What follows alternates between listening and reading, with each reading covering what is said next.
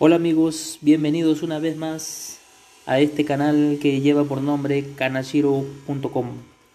Una vez más compartiendo con ustedes, una vez más brindándole información acerca de prevención de riesgos asociados al mundo de la construcción. Soy José Luis Canaza, especialista en prevención de riesgos y hoy vamos a hablar de algo muy importante. Trabajos en altura. El trabajo no es un juego y siempre conlleva un riesgo, pero la mayoría de accidentes y enfermedades del trabajo tienen causas muy conocidas y disponemos de los medios para evitarlos.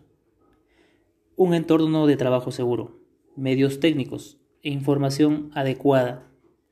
Estas son imprescindibles para disminuir las lesiones laborales. Ojo, Recuerda que todas estas medidas solo son efectivas si se aplican en cada puesto de trabajo, formando parte también los comportamientos y actitudes positivas de cada trabajador. Los trabajos que se realizan en altura implican por su propia naturaleza situaciones de riesgo.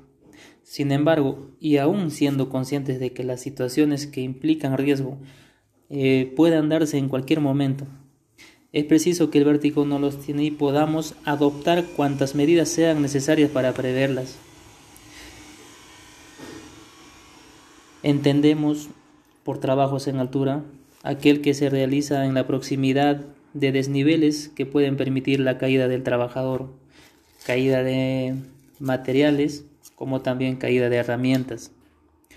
Los trabajos en altura suelen ser actividades que se realizan en espacios limitados durante poco tiempo, de forma esporádica y en condiciones de seguridad variables en el tiempo.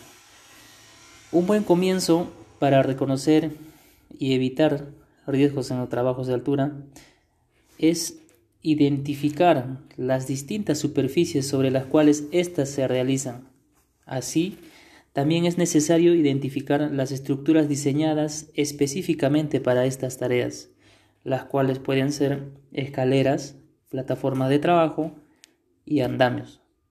Por otra parte, cualquier zona próxima a un pozo o un hueco de ascensor o quizás una fachada también pueden provocar una situación de riesgo asociado a trabajos en altura. Por ello, es importante que el trabajador analice dónde va a trabajar y en qué condiciones lo va a hacer.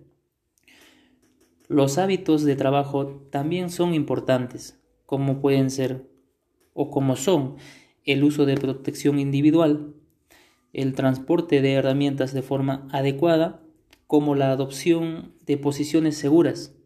Estas son factores muy importantes para prevenir riesgos de caídas. Por último, entre las medidas de seguridad más importantes se encuentra la utilización de equipos contra caídas, lo cual es el uso de arnés de seguridad y la línea de anclaje con absorbedor de impacto. Estos equipos deben estar en perfecto estado y normado. Una vez realizadas las comprobaciones y el uso correcto, estamos a disposición de trabajar con total seguridad. Recuerda que la seguridad está en tus manos y pisando seguro todo se ve mejor desde allá arriba.